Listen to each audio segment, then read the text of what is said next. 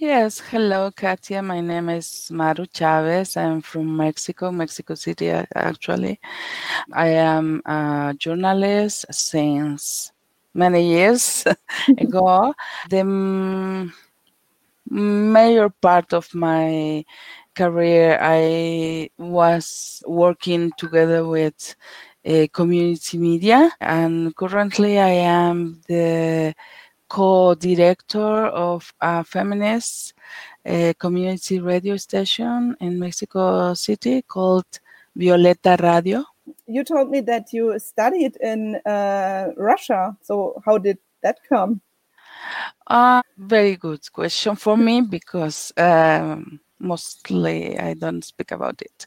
No, no, no, no reason for that, but just because people don't ask. um, well, I was studying in uh, Mexico City, the biggest university in Mexico, the UNAM. Uh, when I just wanted to learn some uh, languages, and I went to the Center of uh, Foreign Languages to look for a course, some classes to study, and all the groups were um, full. So uh, they say that I, but there are another languages that I can study this, uh, and they they give me a list uh, where where languages as Russian, Hebrew, Arabic, etc. Then I say, well, why not Russian? And then I started to learn Russia in this center, and suddenly one day I saw uh, announce that say uh, study in the SSSR or the URSS was the 80s. Uh, the, the, so um, I I say why not? Because my situation as Mexican st- uh, student uh, was very mm, hard. I mean, I came from a small village to study in Mexico City. My parents uh, pay for that education, so the the economical situation was very hard. And then suddenly, I I found. Uh, possibility to continue my studies in another country with a scholarship. And that's why i went to russia or to the urss uh, at that time uh, to, to study the university. Yes. That must have been very terrific uh, especially in the 80s uh, where the cold war still existed. Yes you know i was very curious about what was the um, socialism, mm-hmm. and uh, and I I wanted to to learn uh, directly what that means, and then he found difficult situation in terms of uh, economics in the URSS, but uh, it was very interesting. And then, for me, the the periods of this period of my life, the one of the best periods because I was very young. I, I went to study. I found many people from all around the world so I was in uh, Russia uh, until the 94 so the soviet union disappeared at that time and uh, my daughter was born in in moscow. Mm-hmm. and uh, so I, I, returned to mexico just uh, some months later my my daughter was born. Uh, happy then yes, great. Mm, mm. Um, so now let's talk about the actual situation. That's why I called you. Um, could you please describe the situation today on the 8th of May, 8 in Mexico? this uh, situation is very uh, terrific because of the risk of your life. Uh, you never know if you get the virus, the virus will pass just like another call, or you will die. So this is uh, emotionally is very terrific. The whole country is in isolation, and we will be uh, some more weeks. I think that three in this situation. Um, for me personally, this situation is not more much different of the my life before the coronavirus because anyway I was working from home already. Uh, I like work from home. Uh, I don't have a very big social life. I I, I. I mean I, I I don't go out every day or every night or uh, so uh, for me it's more or less the normal uh, a little bit stress because of course uh, before this i could go out if i want mm. just to supply my um, well to buy some food or or just to walk and now is not so normal, but not much different from my life. I think that for another people it is it is hard, um, and it, it is hard, particularly to these people that need to go out because of the daily work uh, because they need to get some money every day because the economy in Mexico, anyway, it was bad and now it's worse. Uh, uh, I think that uh, for women, uh, particularly, it is hard because many women have uh, to to stay home together with the partner that maybe is a violent partner and because they have to take care of the children because the children are home and then and are taking classes online then they need to sit and study together and then have the, the, the domestic uh, work and deal with with a violent partner. So i think that for many women, the situation is bad. Mm. We, perhaps we can uh, talk about this uh, special situation from, uh, for women uh, later a little bit. What about the radio uh, station? Uh, we are streaming by internet since the, the, the beginning of the station. Right now, we are um, using Jitsi to as a cabin, a virtual cabin. Uh, everyone from his her house, and I am like the virtual cabin. I mean, I am uh, broadcasting from my computer to mm. the server, and then the server, the broadcast is uh, in another computer uh, close to the transmitter and the antenna. Uh, so Yes, we are using internet a lot for for the radio station because we stop. We decide to to stop to go to the studio. Mm. What can you tell me about uh, your government? How do they behave during the crisis? Or how do they react? Um, uh, I think that they are doing well, but they are doing well with the resources they have because the last uh, hmm, uh, at least 12 years uh, the health uh, system was uh, broke down. I mean the, the, the last administration where administrations were looking for the privatization of the health system. Mm. So it was very bad. Always you went to the um, healthcare center, for example, they will say that they don't have enough uh, human resources as doctors or as nurses, etc., or they don't have um, drugs, medicaments, medicines.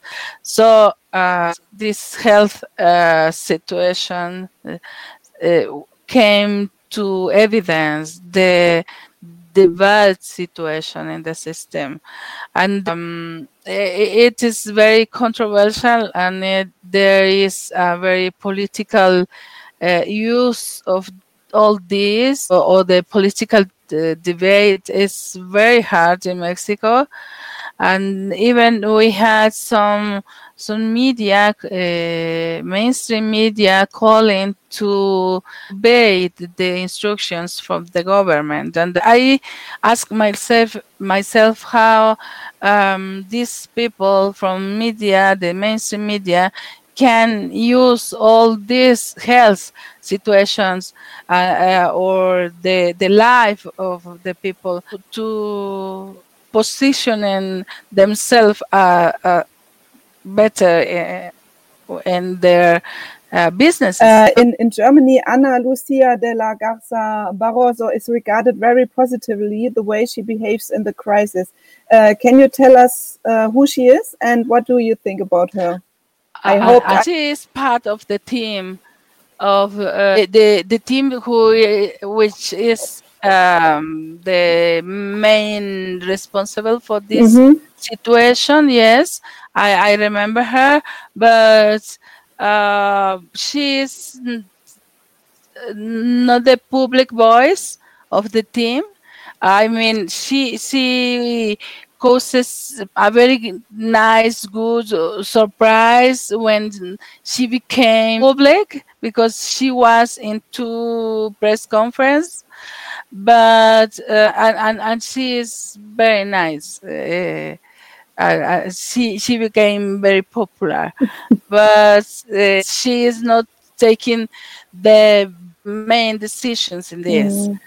She was uh, doing a press conference.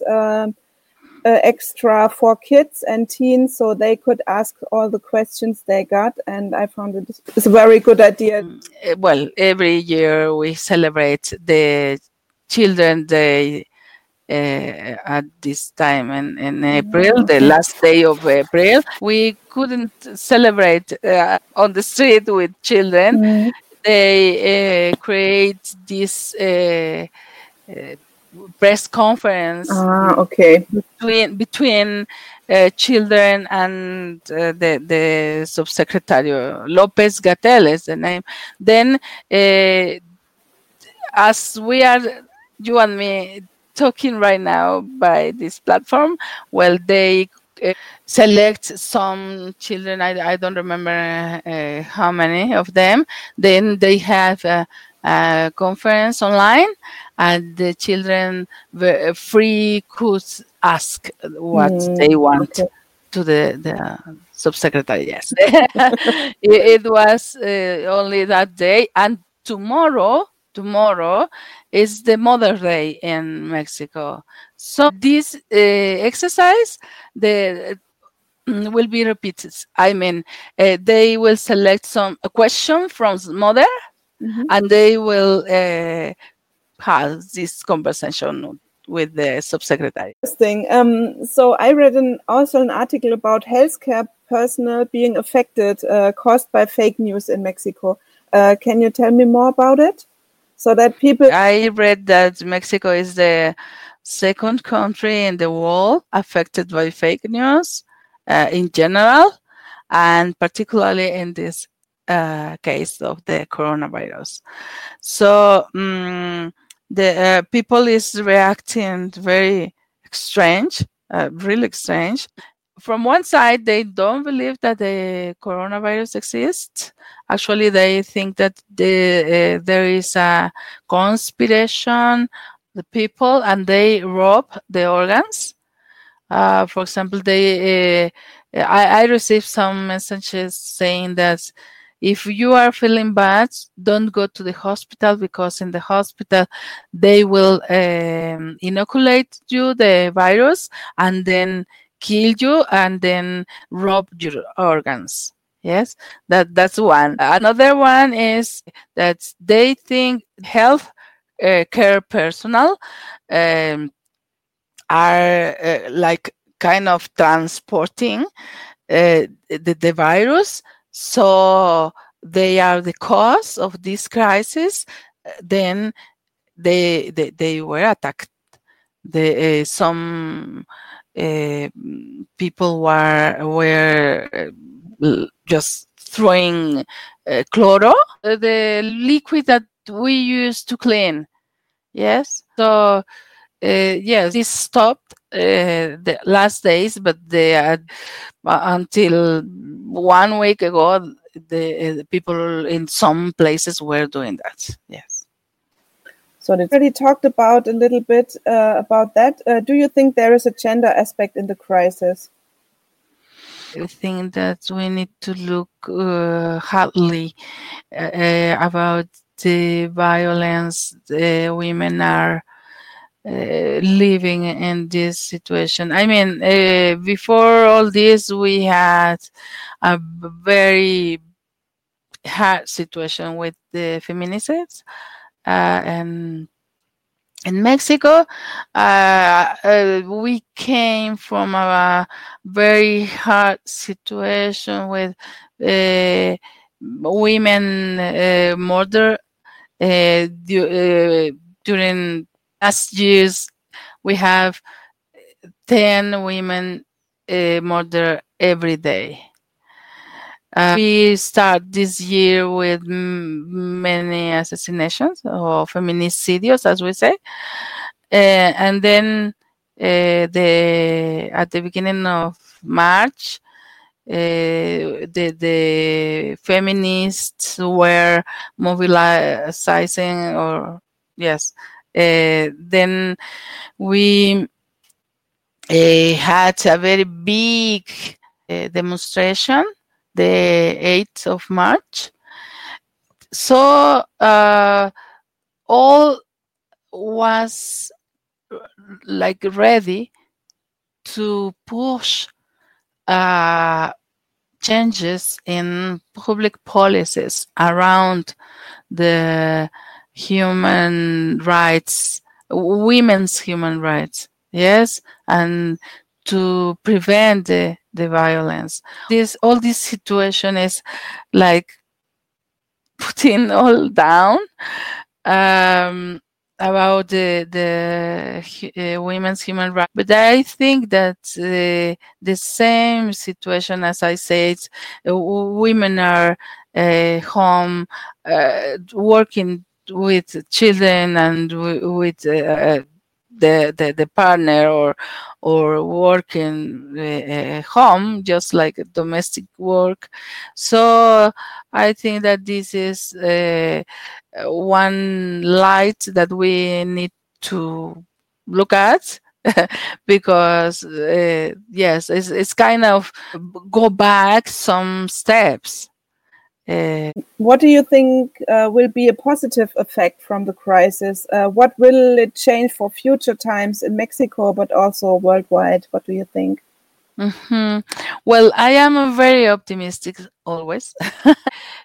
the health system will recover, uh, maybe uh, because of this situation and because we have a leftist government uh, even with this this government is very uh, criticized but i think that it's the best government we could have for a situation like this. Because yes i, I think that they will do some uh, actions to recover the public health system and uh, for a, system of uh, universal access. Uh, so I think that this is a, a good thing. Uh, citizens, I think that we need to uh, take care of each other more. But I, am not sure that this will be a result. This is like more a hope from me. um, uh, but yes, I think that uh, we we can uh, we will learn to take care of us more. I think that we we need to look at uh, the way we were uh, acting uh, to the nature um, and the way we were uh, eating mm, using the, the, the nature for our food. So I, I think that we can uh, learn to to to live more in a harmony with the nature. Yeah, I think we share one hope uh, about this crisis or about the future. Um, uh, but but are you talking with women? Yes, yes, uh, women uh, only. Uh, women only. Yes, I, I, I, think that we women have this idea of the result of this uh, crisis. Mm-hmm. I, am not sure that men will say the, the, same of because we have a different uh, relationship with the the earth, with the mm-hmm. environment, with the humanity. Okay, we can talk about uh, Violeta. So, what can we do as uh, community radio makers uh, in this crisis? So, what yes, is our? Yes, that's a great question because I was thinking a lot about this. I think that's uh, community media uh, main role uh, for information in the community. I think that usually we do that, but uh, we, we need to strong this um, or reinforce uh, uh, this uh, role of community media. Uh, and I, government authorities uh, need to look at this and to strengthen uh, community community media because uh, uh in many countries uh, the situation of community media is very bad. Usually, governments are uh, discriminating at least discriminating, but usually they, they are attacking uh, community media as the community media are doing criticisms to the government usually. So uh, in in countries as uh, I don't know in in Guatemala or in El Salvador or uh, Nicaragua, etc., co- community media are attacked.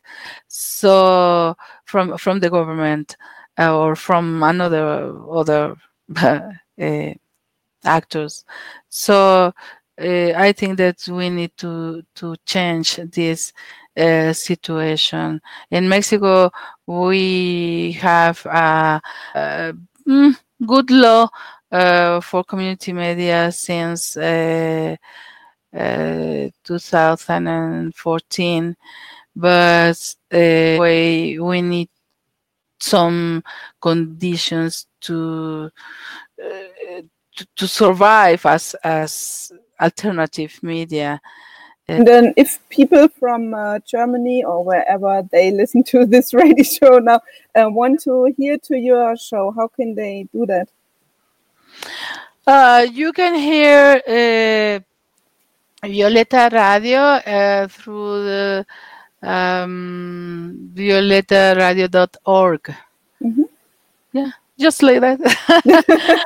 just listen. yeah, just listen. Yes, of course. If you are in Mexico City, because we we have uh, just three um, kilowatts, uh, then uh, we are uh, just covering the uh, Mexico Valley. Uh, then well, you can't not in Germany, but by internet we can listen to Violeta Radio. Yes. Yeah, it's the same with our radio here. You you can hear it via radio uh, uh, just around the city. Um, yeah, you perhaps you can tell something about the song you wanted for my radio show. It's the canción Sin Miedo, like song without uh, fear. The singer is Vivir Quintana. Uh, it's a singer, feminist singer. Uh, she has a chorus formed by uh, feminist singers. So this song, she uh, Quintana um, uh, sung this song uh, the first time the 7th of March, last March. And it's a very strong song, very sensitive song. And when I listened for the first time, I started to cry. So uh, I wanted to share this song with you. And now I will not listen, but you will put it in your show. Uh, thank you so much. Uh, it was very uh, embarrassing to talk to you. We Mhm. only met via uh, via mail before or via messengering and stuff like that, and it was nice to see you. In fact, not only hearing you. Yes, So okay, thank you very much. you're welcome.